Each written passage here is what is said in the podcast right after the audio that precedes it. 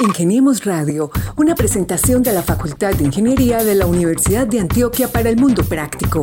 Búsquenos en portal.uda.edu.co, en facebook.com, Facultad de Ingeniería UDA y en nuestras redes sociales Ingeniemos Radio.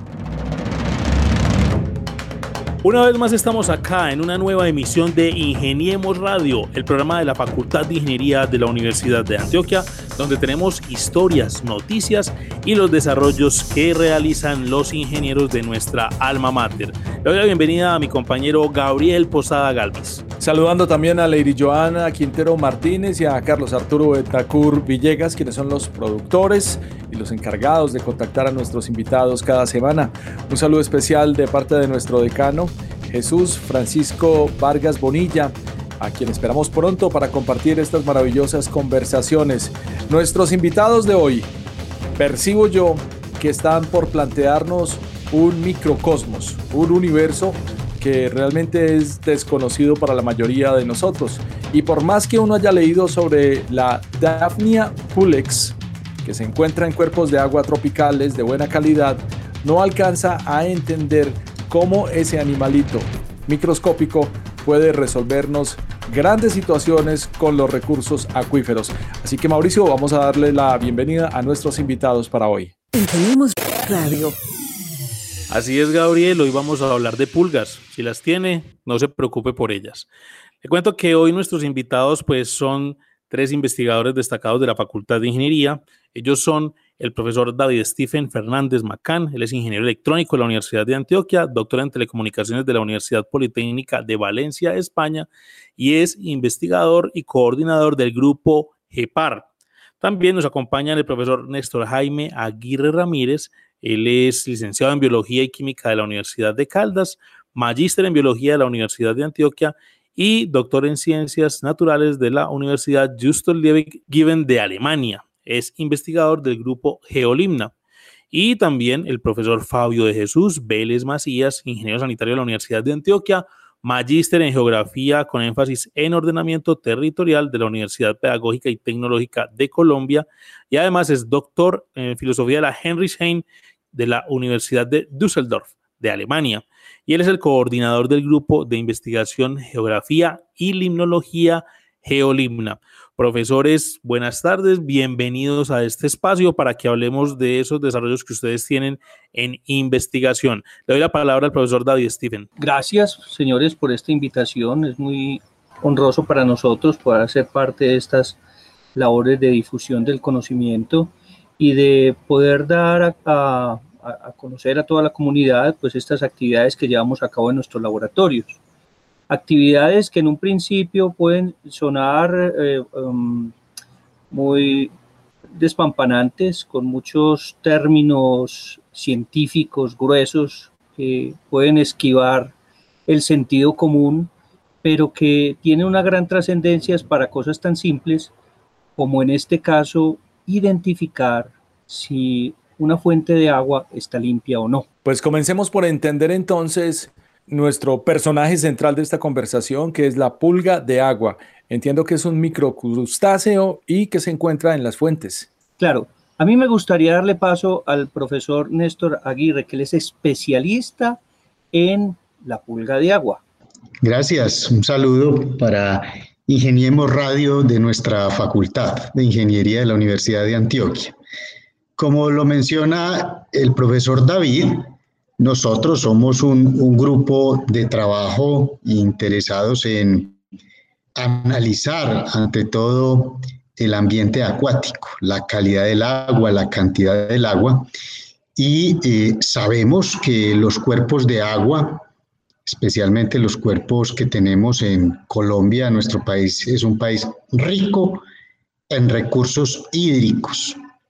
Y eh, en nuestros recursos hídricos, los ríos, las ciénagas, los lagos, los embalses, eh, no solo en ellos no solo hay agua, hay también eh, seres vivos, unos microscópicos, otros que se observan a simple vista. El caso que nos ocupa hoy, la pulga de agua, es como muy bien lo planteaba Gabriel, es un animal microscópico, pequeño, no se puede observar a simple vista, pero ya estamos hablando de un animal, es decir, un ser vivo con órganos que vive dentro del agua y que eh, su presencia en ella indica una condición de salud del agua, porque es, un, es una especie muy exigente en tanto las condiciones físicas, químicas y bióticas del agua. Entonces, cuando lo encontramos, la encontramos en el agua,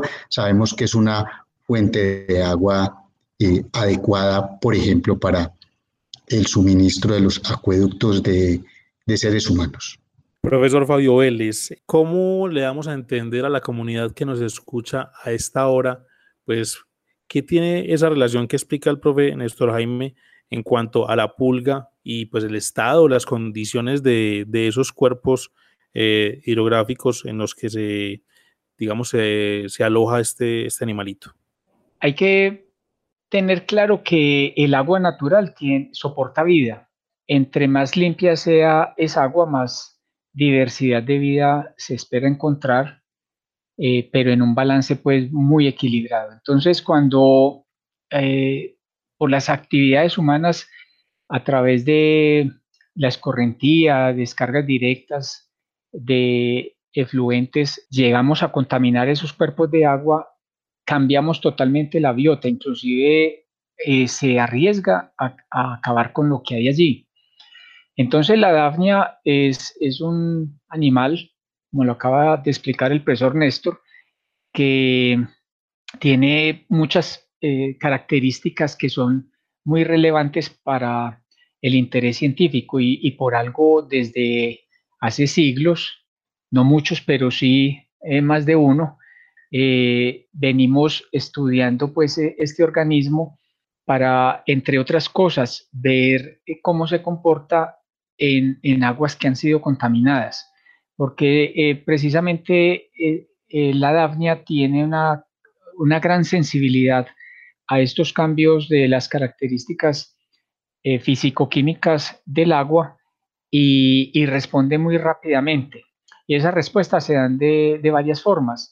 Eh, eh, por el movimiento que puede acelerarse o, por el contrario eh, disminuirse y por sobre todo por los latidos del corazón. El corazoncito de la, de davnia pues es visible bajo microscopio y es para los científicos pues es, es un indicador de, de, que hay algo o de que no hay nada, ¿cierto? Entonces eh, allí, allí se basa el interés y está ese vínculo entre esas dos eh, situaciones, eh, la davnia como un, un, organismo acuático y las calidades que se pueden encontrar en el agua.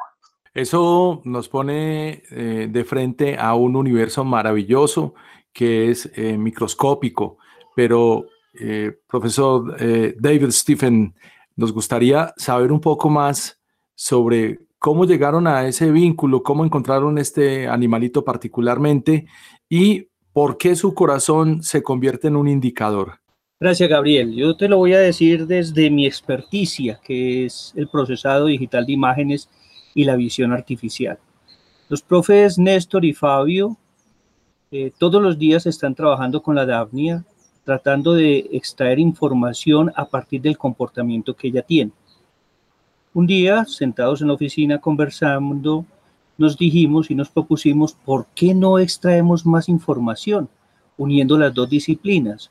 Una, la que son especialistas los profesores y que tienen acceso a través del microscopio, donde evalúan eh, comportamientos a partir de lo que observan en la, en la Daphnia, y el procesado de imágenes y la visión artificial. Entonces, un primer experimento que nos propusimos hacer fue, ¿por qué no le medimos las palpitaciones del corazón. ¿Con qué fin? Resulta que eh, los profesores cuando hacen sus análisis mmm, toxicológicos, que por ejemplo consisten en evaluar si un líquido que les llevan a su laboratorio es tóxico o no, pues sumergen las dafnias en diferentes soluciones de ese líquido con agua pura. Eh, o sea, quiere decir que empieza con muy poquito, luego van aumentando la dosis, más la dosis, hasta que las dafnias están nadando en ese líquido. ¿Cómo miden la toxicidad? Inicialmente con la mortalidad. Todos los días van y revisan y indagan si las dafnias murieron en las diferentes proporciones. Entonces, según la cantidad de dafnias que murieron en las diferentes eh, proporciones del tóxico o del posible tóxico, pueden determinar eh, qué clase de componente está allí, qué tan agresivo puede ser para la salud humana. Pero dijimos, no, no, no, miremos solo, solo la muerte del individuo, porque no miramos cómo se comporta el corazón. Entonces, ¿con qué fin? Porque si miramos cómo se comporta el corazón, sabemos qué está afectando al interior del individuo. Esto es, si la toxicidad se está dando en su sistema neurológico o se está dando en su sistema muscular, por ejemplo, o en el sistema digestivo. Entonces partimos primero con el corazón. Dijimos, vamos a evaluar el corazón, vamos a evaluar y queremos saber cuáles son sus palpitaciones. Y ese es el resultado de esta investigación. Eso quiere decir que ya los profes no solo te entregan a ti un análisis de mortalidad de las dafnias, sino que te entregan un análisis de cómo se comportó el corazón en las diferentes proporciones de toxicidad con que fueron eh, embebidos. Estamos, eh, eso abre toda una línea de investigación, porque no solo nos quedamos ahí, dijimos, ¿y por qué no analizamos también cómo se mueve? Echémosle los diferentes dosis de tóxico en agua que está limpia, le ponemos una cámara y empezamos a mirar cómo se mueve. Y en este momento estamos en esa, desarrollando esa investigación y nos está arrojando eh, datos muy interesantes, porque entonces ahí ya estamos hablando de que no solo es el corazón, o sea, cómo está funcionando internamente, sino ella cómo se está relacionando con el entorno. Para citarte, pues, eh, más cosas. O sea, que acá se, pues, o sea, hay un diálogo que es interdisciplinario, donde se encuentran eh, la biología, la ingeniería sanitaria, la electrónica, pero profesor David Stephen, entonces, ¿cómo es ese, ese tema de crear un algoritmo que permite hacer todas esas mediciones o esos análisis que pues desde la electrónica eh, le generan mayor calidad de trabajo y mayor agilidad a los integrantes del grupo Georimna? Claro, yo te lo digo desde mi disciplina. Eh, te puedo decir que eh, solucionar el problema tuvo un reto previo, que fue muy interesante y nos demoramos un tiempo resolviendo y es que la pulga cuando está en el agua y la estás observando a través de un microscopio, ella se mueve. Ella no se queda quieta esperando a que tú le cuentes las pulsaciones. Entonces la idea es, ¿yo cómo hago para medir las pulsaciones y no me queda quieta? Entonces hicimos un algoritmo que toma las imágenes de la Daphnia, separa la Daphnia de todo lo que la rodea y la pone siempre en el mismo lugar. O sea, el, efecto que tú tienes es como un efecto de estabilización de movimiento de una cámara.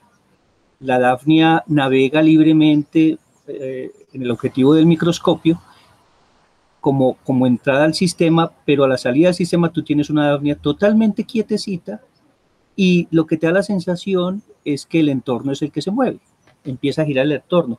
Es como si hubieras puesto la cámara pegada a la Daphnia así como se utilizan algunos selfies, como si el selfie estuviera pegado de ella, y lo que se mueve es el resto. Eso fue un primer algoritmo que tuvimos que hacer, el de la estabilización de la Daphne. Una vez logramos eso, ya ella está quietecita de cara a lo que estamos observando, y tú el conteo, pues lo puedes hacer visualmente, como, como la comunidad en general lo hace, pero queríamos superar ese punto de, de la inspección visual a que se hiciera automáticamente. Entonces hicimos un algoritmo que se va hasta el corazón y evalúa cada una de las pulsaciones que le emite para hacer un conteo eh, minuto a minuto de cuántas pulsaciones tiene la pulga. Y el conteo final termina siendo como de 450 pulsaciones por minuto. Impresionante. Sobre todo cuando estamos hablando de un animal que mide cerca de 1.5 milímetros para el caso de los machos y de 2,5 a 3,5 centímetros las hembras. Profes, cuéntenos esto eh, en términos de eh, tecnología, ¿qué instrumentos y qué desarrollos han exigido y permitido? Empiezo la explicación, pero voy a necesitar el apoyo del profesor Néstor. Eh, Adelante. Porque además una, una de las inquietudes que teníamos es si realmente estábamos contando bien los latidos, porque como lo acabo de decir el profesor David, eh, esto se hacía a ojo, a ojo limpio. Y entonces, eh, si se trata de contar latidos de un corazón tan pequeñito eh, a través de un microscopio, queda la, la, duda de si, si, si estuvieron bien contadas. Entonces, claro, existen métodos para hacerlo de esa manera, acudiendo inclusive a la estadística para hacer varios conteos y estandarizar, digamos, eh, los valores obtenidos. Y la literatura eh, que buscamos reportaba cierto número al cual más o menos nos acercábamos, pero seguíamos pensando si no había una mejor manera de hacer esto, eh, de, crear una tecnología que nos permitiera tener la certeza de que lo que, estaba, lo que se estaba midiendo era real. Eh, y entonces surge algo que, quiero resaltar en esta entrevista y es ese trabajo mancomunado, una, una simbiosis que se da entre los grupos GEPAR y Geolimna. Entonces, eh, le doy la palabra al profesor Néstor para que complemente, por favor, esta parte que acabo de mencionar de lo que es pasar de un conteo, digamos, lo análogo o a ojo limpio a un conteo por un algoritmo. Y gracias, profesor Fabio. La Facultad de Ingeniería con su Centro de Investigaciones Ambientales ha tenido una tradición importante desde principios de los años 70, eh, entre otros aspectos, en el análisis de la calidad del agua. Y, y la facultad tuvo un laboratorio de bioensayos que luego se transformó en el Laboratorio de Hidrobiología Sanitaria, donde se han aplicado técnicas mundiales para hacer ensayos de toxicidad en el agua utilizando bioindicadores. Es decir, como lo explicó muy bien el doctor Fernández, uno puede evaluar a qué concentración una sustancia contaminante en el agua tiene efectos sobre la vida en ella y se debe escoger un bioindicador como la pulga de agua, un organismo eh, fácil de mantener en el laboratorio que produce descendencias eh, homogéneas donde se pueden aplicar estos modelos probabilísticos de los que habla el profesor Fabio. Sin embargo, la variable respuesta de estos experimentos es la mortalidad. Nosotros, preocupados por esta variable, siempre quisimos buscar una variable que nos mostrara, que se pudiera medir y que nos mostrara el efecto de un contaminante sobre un bioindicador, como la pulga de agua, sin que éste tuviese que morir.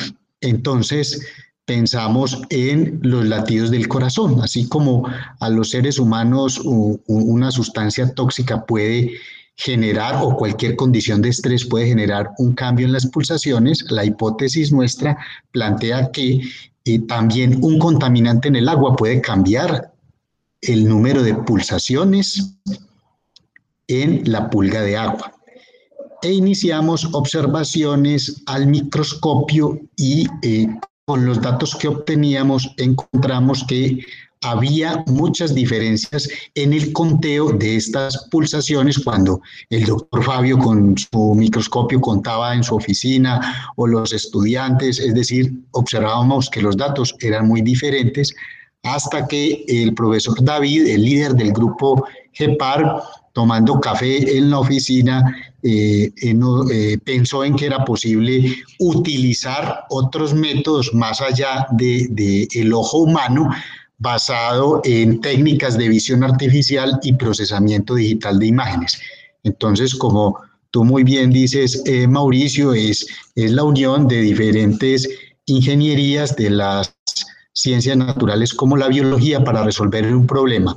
Cómo contar las pulsaciones del corazón de las pulgas de agua en el agua con métodos mucho más eh, precisos que van más allá de las limitaciones eh, del organismo humano. Ese fue básicamente la génesis del proyecto. Entonces, es por eso que aplaudimos siempre estas mm, simbiosis entre grupos de investigación para resolver un, problema tan importante como esto. ¿Qué importancia tiene la medición de estas variables? Que al, medir, al medir las pulsaciones de la pulga, obviamente esto se hace sobre unos tamaños muestrales definidos bajo unos modelos eh, de ingeniería, de, de probabilidades, pueden obtener parámetros como la concentración letal media, es decir, la concentración a la cual una sustancia tiene un efecto sobre un bioindicador. Pero aquí no es letal, sino, eh, como muy bien la ha llamado el profesor David,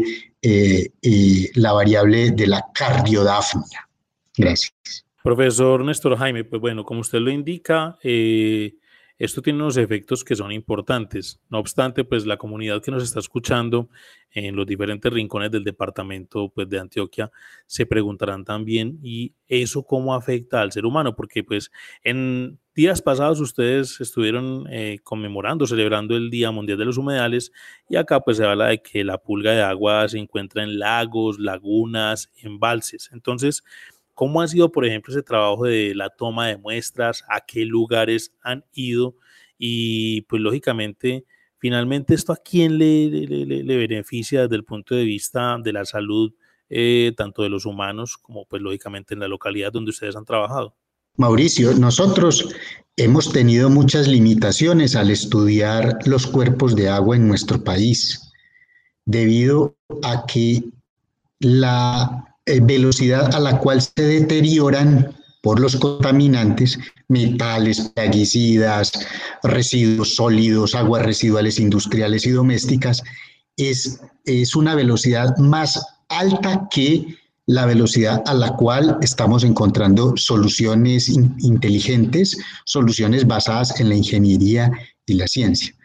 Y ahora vemos un, un nuevo camino y es aplicar la inteligencia artificial por eso la importancia de nuestros socios en ingeniería electrónica para obtener información más rápido y que las autoridades ambientales puedan tomar decisiones rápidas antes de que los contaminantes destruyan nuestros recursos naturales que aún, aún son importantes para el mundo. Colombia es un país importante desde el punto de vista de la biodiversidad y como lo dice el doctor Fabio, biodiversidad es sinónimo de calidad de vida.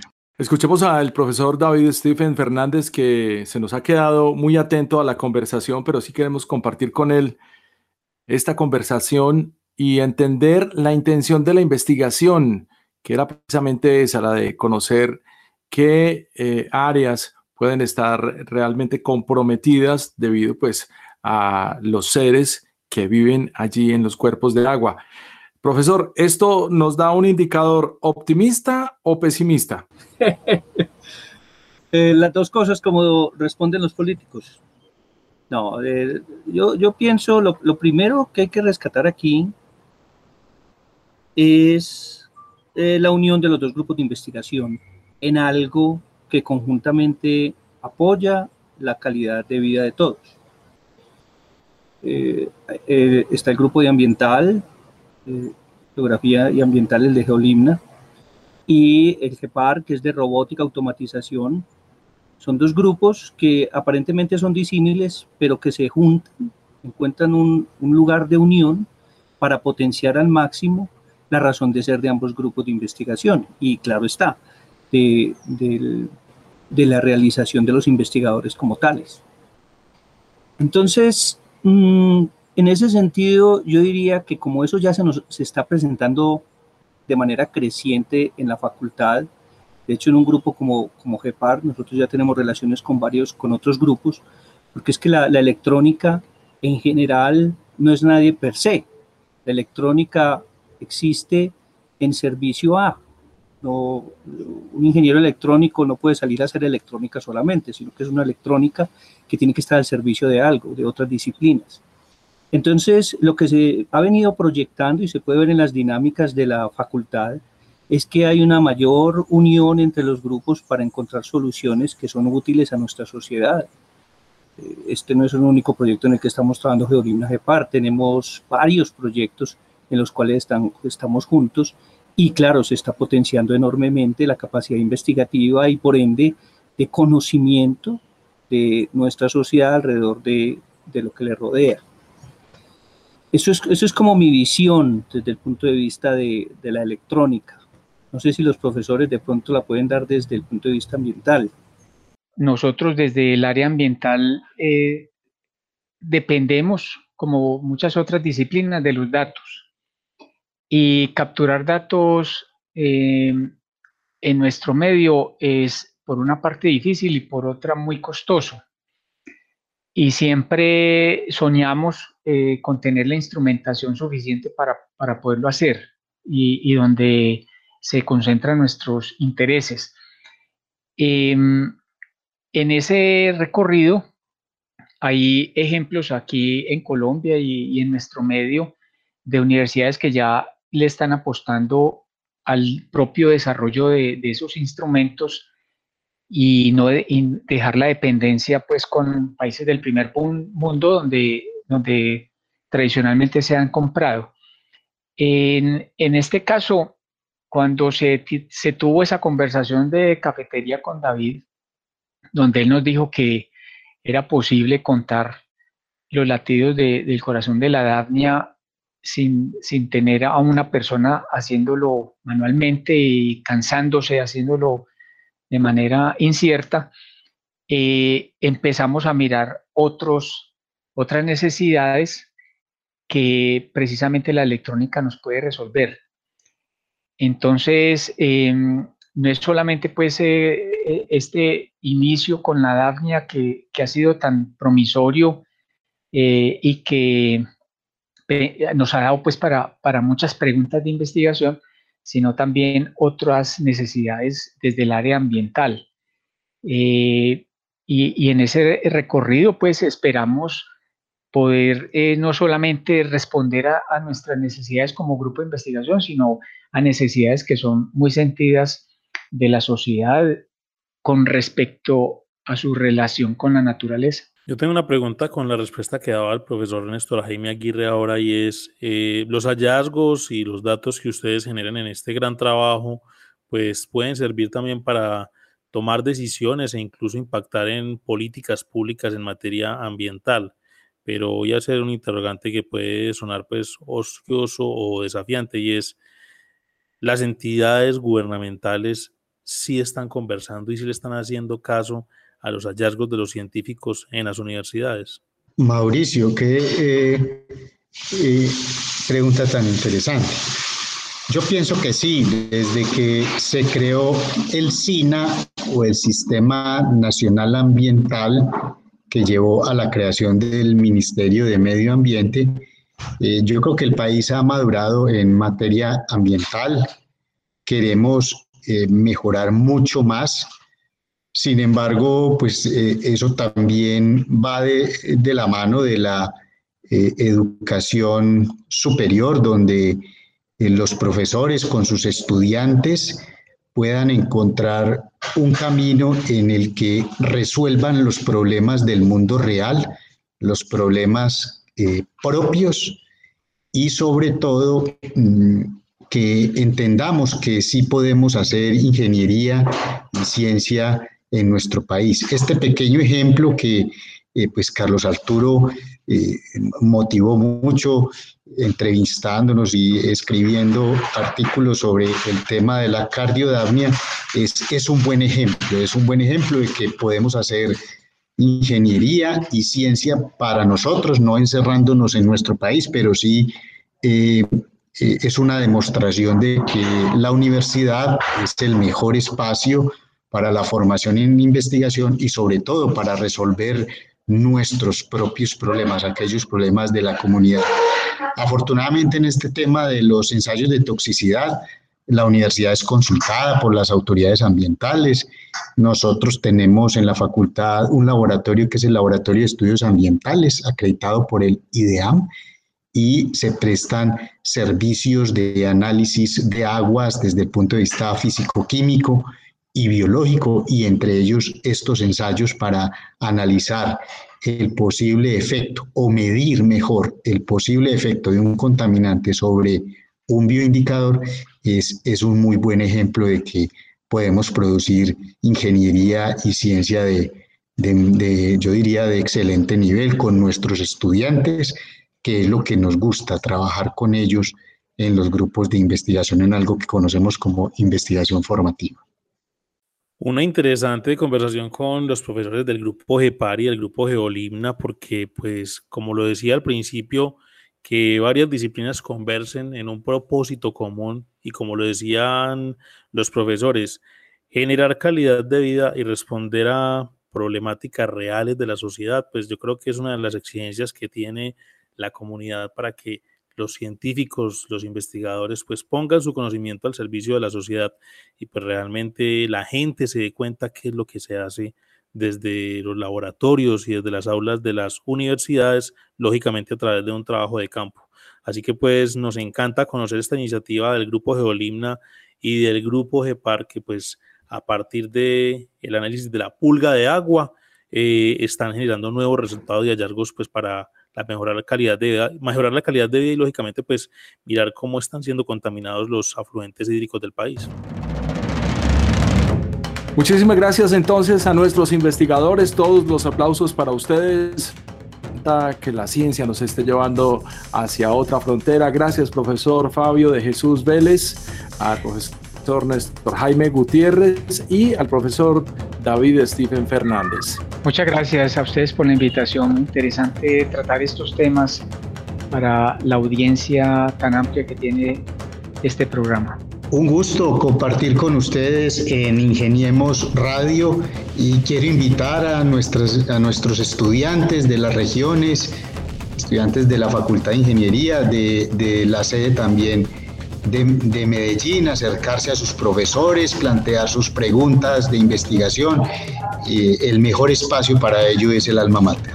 Muchísimas gracias a todos y quedamos dispuestos para ustedes y para toda la sociedad en lo que les podamos ser útiles desde nuestros conocimientos. Gracias. Pues profesores, desde Ingeniemos Radio queremos que sepan que estos micrófonos quedan abiertos para que sigamos divulgando todas esas iniciativas científicas que como lo dice el profe Néstor Jaime, pues ayudan a generar mayor conocimiento, lógicamente pues a eh, generar trabajos de docencia y lógicamente esto beneficia a la comunidad desde el trabajo que se hace en nuestra alma mater. A ustedes muchas gracias por estar con nosotros y los esperamos en una próxima emisión de Ingeniemos Radio.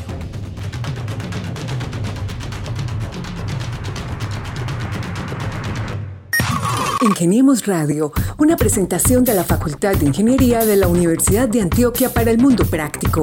Búsquenos en portal.uda.edu.co, en facebook.com, Facultad de Ingeniería UDA y en nuestras redes sociales Ingeniemos Radio.